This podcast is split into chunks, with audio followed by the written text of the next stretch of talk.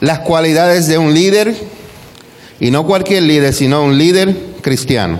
En este tiempo donde estamos enfrentando, enfrentamos mucho, lo escuchamos por ahí que todo el mundo quiere ser apóstol. Nadie quiere ser maestro, nadie quiere ser evangelista, todo el mundo quiere ser apóstol. Entonces, eso es un, un problema que estamos enfrentando. Hay dos problemas. A uno de ellos le llamamos apostolis crónica, donde todo el mundo quiere ser apóstol y ya no quieren ocupar otro ministerio.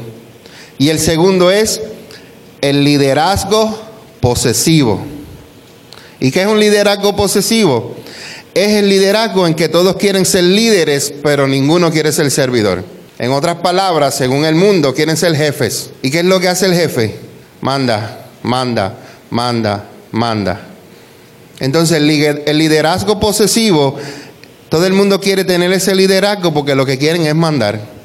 Y lamentablemente en las enseñanzas bíblicas o en las enseñanzas que nos ha dado Jesús, el liderazgo que Él nos enseñó es el de servir.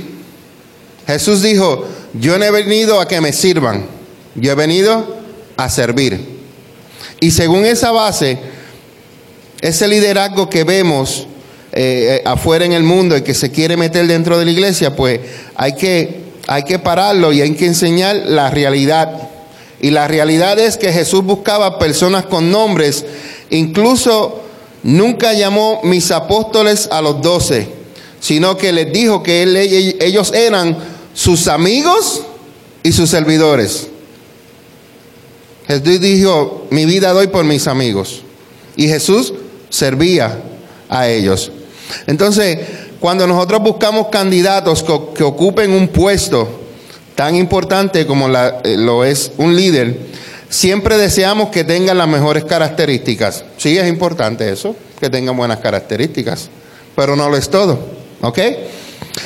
La Biblia dice, el buen pastor la vida da por las ovejas.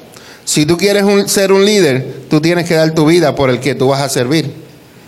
Porque si no vas a ser un líder, según las escrituras, entonces vas a ser un jefe, en otras palabras, un mandón.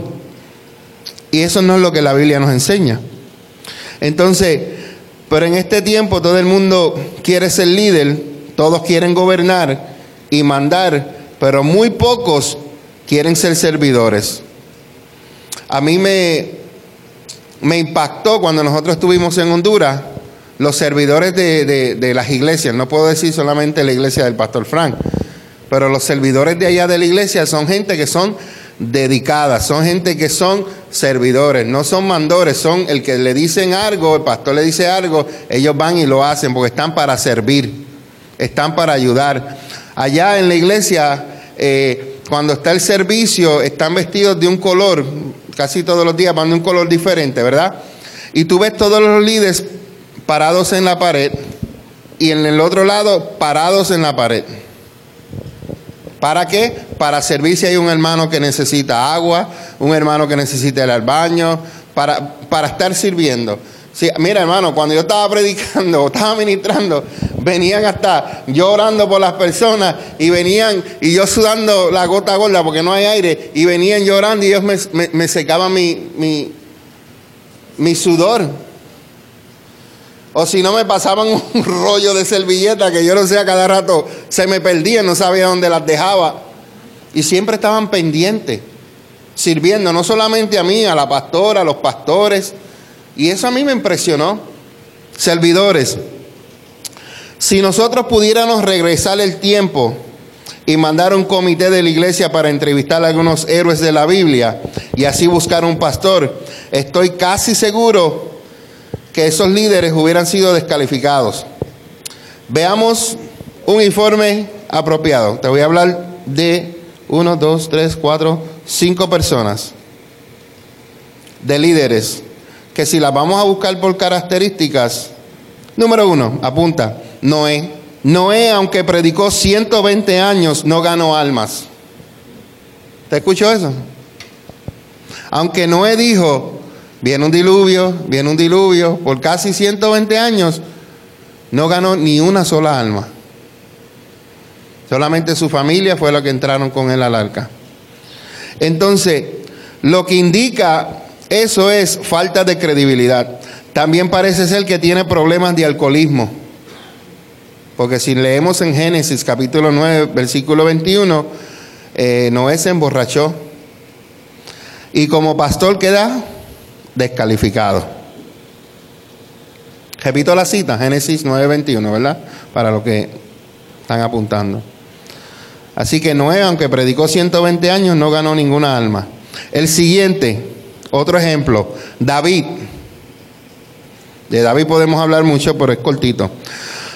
Nos dimos cuenta que David tenía un gran talento musical y poético. Eso lo sabemos y vemos los salmos y vemos todo esto. Pero no sabemos si sabía predicar. Otra cosa que se supo es que tuvo problemas de inmoralidad. ¿Sabes lo que es eso, verdad? Eh, cuando se acostó con la mujer de, de uno de los guerreros de él. Como pastor definitivamente David no calificaba. Tal vez se le pueda dar una oportunidad como ministro de adoración y alabanza. Pero eso será más adelante. Salomón, su hijo, el hijo de David, Salomón. Este hombre, lo que yo puedo primeramente decir es que era un mujeriego. Tenía tantas mujeres. Este hombre dedicaba demasiado tiempo a escribir y además tenía tantas esposas que nuestra congregación no podría pagarle lo suficiente. Así que Salomón descalificado como líder. Jeremías, el profeta Jeremías. Se necesita un, se necesita un predicador que traiga alegría y que anime a la congregación. Ese no fue Jeremías. El profeta Jeremías lo que hablaba era que se arrepintieran que venía juicio. Que se arrepintieran que venía juicio. Ese era Jeremías. Este profeta como pastor nos deprimiría, perdón, nos deprimiría demasiado, pues le gustaba llorar mucho. A Jeremías le llaman el profeta llorón. ¿Por qué era el profeta llorón? Porque lo que Dios le comunicaba era muy fuerte para darlo. ¿Ah? Y lloraba. Porque sabía que lo que iba a hablar no se lo iban a creer. Y, inclusive si usted ha tenido el tiempo de leer Jeremías, usted puede ver que lo maltrataron mucho, hasta lo, pusieron en un pozo y lo dejaron hasta por muerto en ese lugar. Pero Dios lo guardó. Y el siguiente, que es el último en esta lista, es Juan el Bautista. Y Juan el Bautista fue un buen predicador, tremendo predicador, y con muy buenos resultados, pero se vestía muy extraño. ¿Qué era lo que usaba de ropa? Si alguien se recuerda. Eh, piel de camello.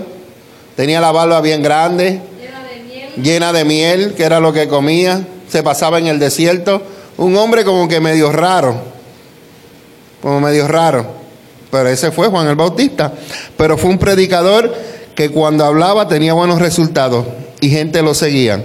Además, como dijo la pastora, comía muy raro. Imagínense usted un día llegar aquí a la iglesia y que, eh, el pastor esté aquí con un panal de abejas y unas langostas para la venta del domingo. Porque eso era lo que comía Juan el Bautista, langostas y miel de abeja. Entonces, si miramos las faltas o los aspectos negativos de los candidatos, nadie calificaría. Ninguno de estos cinco hombres calificaría. ¿Ok? Al contrario, será mejor ver las cualidades positivas de cada uno de ellos y ayudarles por medio de seminarios y de esta manera puedan desarrollar sus talentos para que trabajen en la obra del Señor Jesucristo. Por eso es que es bueno estudiar por eso es que es bueno las clases de discipulado para que usted pueda desarrollarse y desarrollar sus talentos. Ninguna persona va a desarrollar un trabajo con excelencia si no es capacitado. Hay que capacitarse. Si no dedicamos tiempo para hacer de ellos, si no dedicamos tiempo para hacer de ellos buenos ministros. Por eso es que nosotros sacamos tiempo para enseñar, para educar, para que usted se llene del conocimiento de Dios para que usted pueda ser un buen ministro y pueda ser un buen um, servidor. Ok, algunas de las buenas cualidades de un buen líder. ¿Están ready? Hay 10. Voy a arrancar con la primera. Un buen líder, una de las buenas cualidades de un líder debería ser su entrega. Primero su entrega a Dios, sobre todas las cosas. Y segundo su entrega a sus pastores y a la visión y misión que tienen los, pastores que Dios le ha dado. Repito, estas cualidades de la primera debería ser su entrega. Su entrega a Dios primeramente, su entrega a sus pastores y su entrega a la visión y misión que Dios le ha dado a los pastores. Cuando se habla de entrega de un líder, se habla sobre la anegación. ¿Qué es anegación?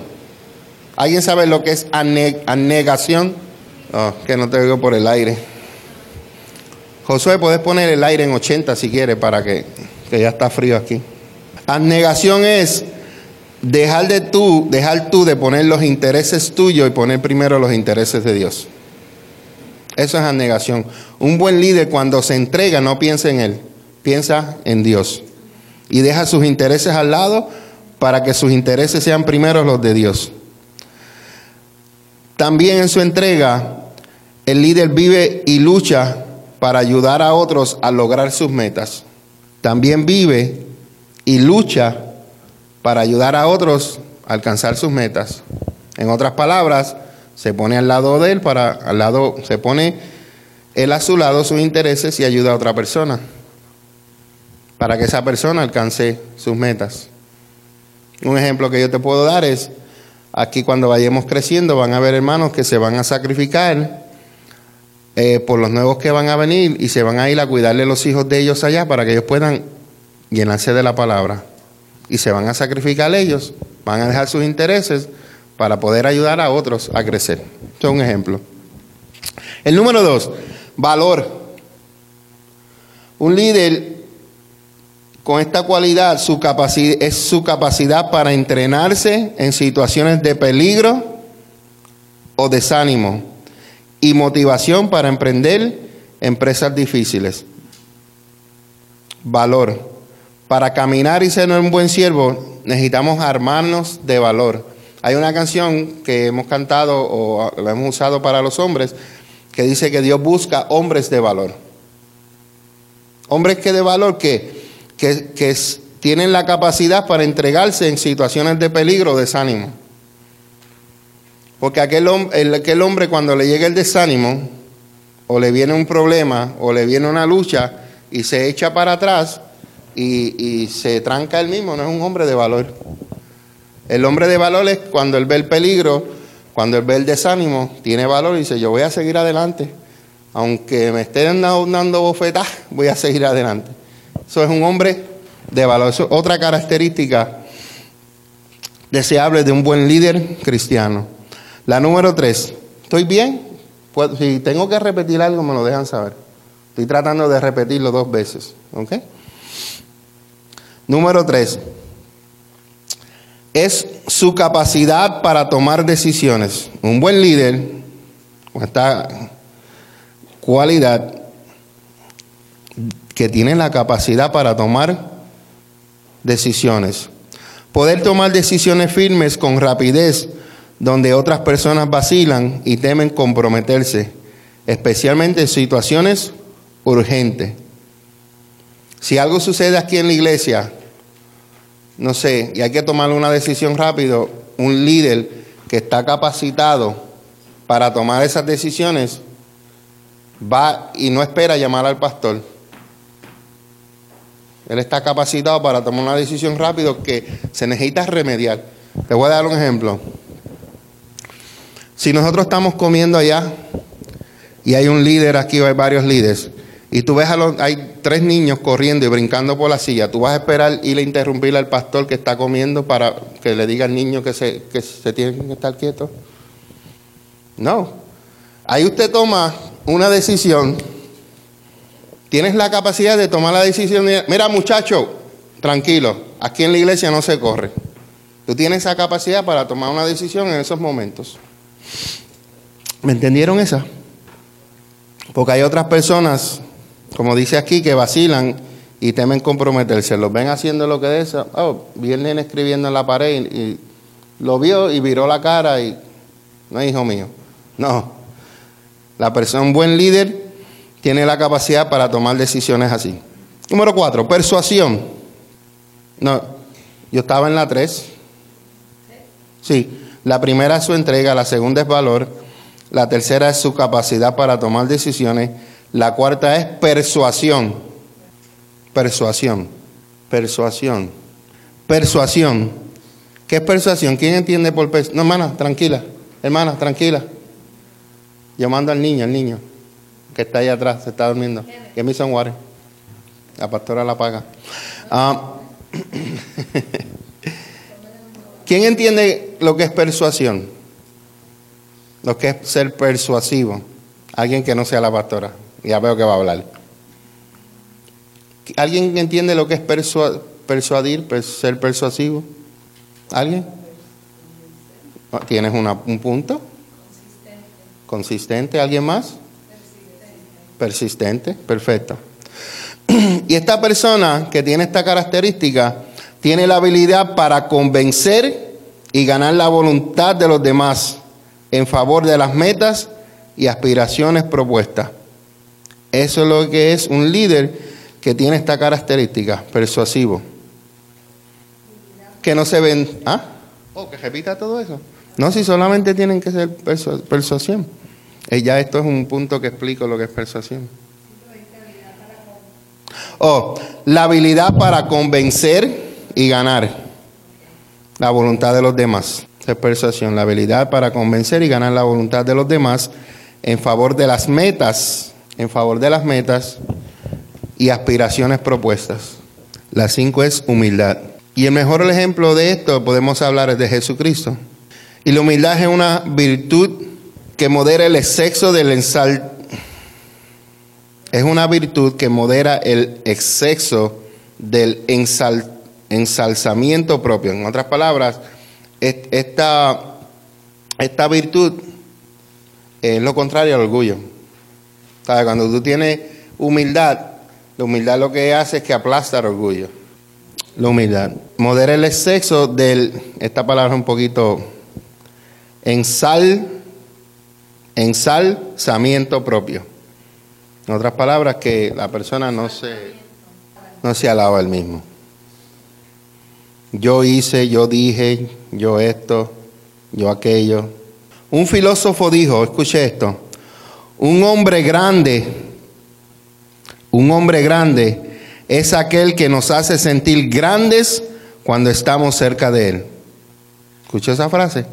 Un hombre grande es aquel que nos hace sentir grandes cuando estamos cerca de él.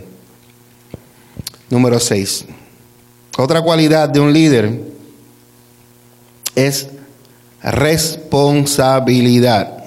Responsabilidad dentro de la iglesia, responsabilidad fuera de la iglesia, responsabilidad en su matrimonio, responsabilidad en su casa, responsabilidad en su trabajo, responsabilidad. Y responsabilidad es la madurez para responder ante el fracaso, así como tanto el éxito. Cuando tú eres responsable, no importa las cosas que, si te pasan buenas o te pasan malas, eh, tú eres responsable de responder. Te voy a poner un ejemplo.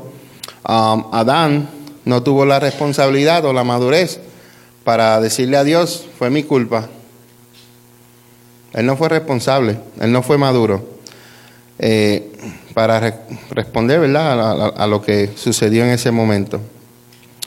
Número siete, esta palabra se parece a otra, pero tienen dos significados diferentes. Es aptitud, no actitud, es ap, con aptitud, aptitud. Y la aptitud es la disposición para hacer algo bien. Un líder que tiene esta característica tiene la aptitud de todo lo que va a hacer, lo va a hacer bien. No lo va a hacer, no lo va a hacer por hacerlo, sino que lo va a hacer bien. ¿Y por qué lo va a hacer bien? ¿Por qué lo va a hacer bien? Porque tiene su mente en su corazón que no lo está haciendo para agradar, a nadie, sino que lo está haciendo para Dios. Y por eso tiene esa aptitud, no es actitud, actitud es otra cosa, aptitud, esta disposición para hacer algo bien. Y también es el conjunto de habilidades y destrezas en el campo de su trabajo. Si es un músico, pues sabe que cuando va a tocar la guitarra lo va a hacer con una buena aptitud porque lo va a hacer bien para Dios. Si es el guitarrista, lo va a hacer bien porque es para Dios. Si son los coros, lo van a hacer bien porque es para Dios. Si es el sonidista, también. Un líder tiene que, estar, tiene que tener esta cualidad también, que es el entusiasmo. Y el entusiasmo es algo que también tú lo puedes contagiar a otras personas. Porque si una persona no te ve a ti entusiasmada, los que están alrededor de tuyo tampoco se van a entusiasmar. Así que esta eh, cualidad innata que se contagia y que se puede desarrollar como una forma de vida. Un líder cristiano tiene que tener esta, debería tener esta cualidad, entusiasmo, entusiasmo. Y la persona que es, que, que, es, que tiene este, esta cualidad del entusiasmo es una persona que siempre piensa positivo. Porque una persona que no es entusiasmo siempre piensa negativo y siempre se anda quejando. Y que la persona con entusiasmo siempre es positiva. Número nueve, que es la penúltima, es integridad. Esta cualidad deseable de un líder, integridad. Vivimos en un mundo lleno de deshonestidad. Y el líder cristiano debe guardarse de toda deshonestidad, integridad. Una persona íntegra. ¿Algún ejemplo alguien me pueda dar? Persona correcta. ¿Qué más? No es lo mismo ser honesto que ser íntegro. ¿Te escuchó bien eso? No es honesto ser, no es lo mismo ser honesto y ser íntegro. Hace mucho ruido el piso, ¿verdad? ¿Por qué no es lo mismo? La, la persona, esto es una, una, historia que creo que es un video que vi. Um, esta persona eh, estaba en un hotel con una dama y bajó hacia el lobby y en el lobby no sé qué habían dejado que él lo encontró y lo que encontró él lo devolvió y era algo muy importante y era tan importante que hasta las noticias lo querían sacar. Pero ¿qué sucede? Él no quiso salir en las noticias. Fue una persona honesta por lo que hizo. Pero no tenía integridad porque con la mujer que andaba no era la de él. Entonces, fue honesto, pero su integridad no era igual a su honestidad. Hizo algo bueno, pero no quería salir en la televisión porque no, era un hombre íntegro. Entonces, la honestidad, la integridad aunque se parece, pero son diferentes. Una persona íntegra se mantiene con sus valores puestos. Una persona íntegra nadie lo hace tambalear en lo que él cree, especialmente cuando estamos en los caminos del Señor, que somos íntegros a la palabra de Dios. Cuando tú eres íntegro a la palabra de Dios, nadie te va a sacudir, nadie te va a mover, porque estás confiando en la integridad de Dios y eres íntegro a su, a su palabra. Amén integridad. Y el último, una cualidad deseable de un buen líder es que pocos les gusta, y es la generosidad. Un buen líder es generoso. Un buen líder, cuando ve la necesidad, no hay que preguntarle, aquí está, pastor.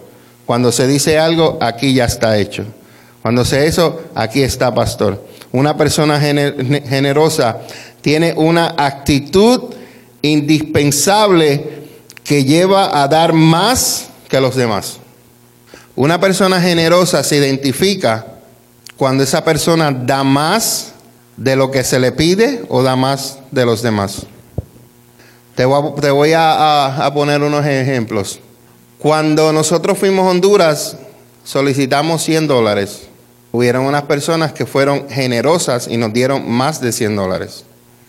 Inclusive al final que casi nos iban, nos vinieron, tenga para sus gastos. Eso identifica a la persona generosa. Otro ejemplo, cuando dijimos que, que íbamos a recolectar para, para el templo, ¿verdad? Para dar lo que fue el de, bueno, lo que se iba a pagar. Hubieron gente que dieron sus 100 dólares, su compromiso, pero hubieron otros que dieron 500 y dieron más de eso.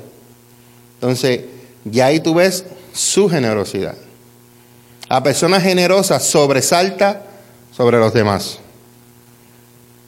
¿Escuchó bien eso? La persona generosa, de un corazón generosa, sobresalta sobre los demás. Entonces es una cualidad deseable de un líder, la generosidad. Y este, este líder da, da tiempo, dar tiempo a las necesidades de la gente. No solamente es en lo económico, sino también a veces en dar su tiempo para ayudar a otras personas en la necesidad. Vuelvo y repito, cualidades deseables de un líder y un líder cristiano. Número uno, su entrega. Número dos, valor. Número tres, su capacidad para tomar decisiones. número cuatro, persuasión, una persona persuasiva. Número cinco, humildad. Número seis, responsabilidad. Número siete, aptitud, no actitud, aptitud. Número ocho, entusiasmo. Número nueve, integridad. Y número 10, generosidad. ¿Las tienen todas? ¿Brinqué alguna? ¿Las tienen todas? Ok, good. Escuche lo que dijo Eleanor Roosevelt. Dijo, ganas fuerza, valentía y confianza en cada experiencia que dejes que dejes de ver con temor. Eres capaz de decirte, viví a través de este horror por lo tanto, puedo enfrentar lo próximo que venga. Ganas fuerza, valentía y confianza en cada experiencia que dejes de ver con temor. Eres capaz de decirte, viví a través de este horror, por lo tanto, puedo enfrentar lo próximo que venga. Tienes que hacer las cosas que piensas que no puedes hacer. Esto me llega a la mente este ejemplo. Cuando uno es joven, va creciendo, siempre el primer, amor o el primer, eh, ¿cómo se llama? Le dicen aquí, el, primer eh, ilusión o algo, como que es el que más duele. Como que tú crees que no, no, va a haber más nadie para ti, que esa es la única mujer que había o el único hombre que había. Y cuando tú vas creciendo, tú sobreviviste uno, sobreviviste el otro novio, sobreviviste... Y como dice la canción, de amor nadie se muere. Es cuestión de, de eh, eh, el primero sí, pues of course, es el más que duele. Es como el primer, el primer, primer parto, el primer parto yo creo que para muchas es el más que duele, porque es el primero, nunca tiene la experiencia. Ya en el segundo hasta el décimo, pues ya son diferentes, cada uno es diferente. Pero el primero siempre es el que... Pero eso te prepara para lo próximo. Termino con esta, con esta cuota. Así es que mis hermanos, nosotros no busquemos lo negativo de las personas. Cuando yo le digo a una persona para hacer algo para el Señor y me dice a mí, yo no estoy preparado, yo, le contesto, yo tampoco estoy preparado. Yo estaba preparado para ser llamado para pastorado. Yo no, yo no fui a un seminario, yo no fui a un instituto, yo no fui a, a mí no, yo no fui ordained, yo no fui ninguna de estas cosas. Si me pregunta a mí, el menos calificado soy yo. Sin embargo, aquí Dios me tiene porque yo no dependo de lo que he aprendido, yo dependo de lo que Dios me enseña porque para eso tenemos el Espíritu Santo. Sigo leyendo. Así que mis hermanos, no busquemos los negativos de las personas, sino las virtudes con que ellos pueden hacer que las cosas cambien para el bienestar de este mundo. Y si así seguiremos el ejemplo del gran Maestro Jesucristo, así ganaremos las naciones y enseñaremos las verdades del Evangelio. Otras palabras, siempre viendo lo positivo de las personas, no lo negativo porque lo negativo no te va a dejar lo bueno que ellos tienen.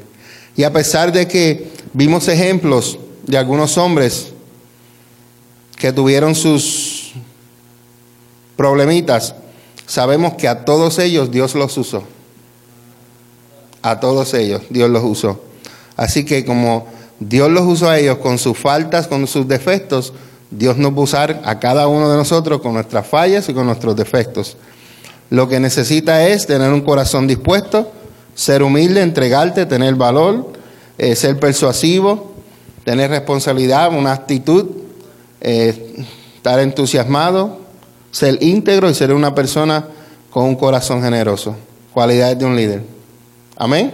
Terminé, terminé. Gloria a Dios. Espero que esta pequeña reflexión slash estudio cortito pues hayan aprendido algo o le haya recordado algo. Amén. Ah, vamos a estar de pie, vamos a, a decirle al Señor que si su presencia con nosotros no va, nosotros no vamos a ningún lugar. Y oramos, nos despedimos. Pastor, ¿usted quiere hacer algo? Aquí está el micrófono, no sé. Lo que Dios le ponga en su corazón.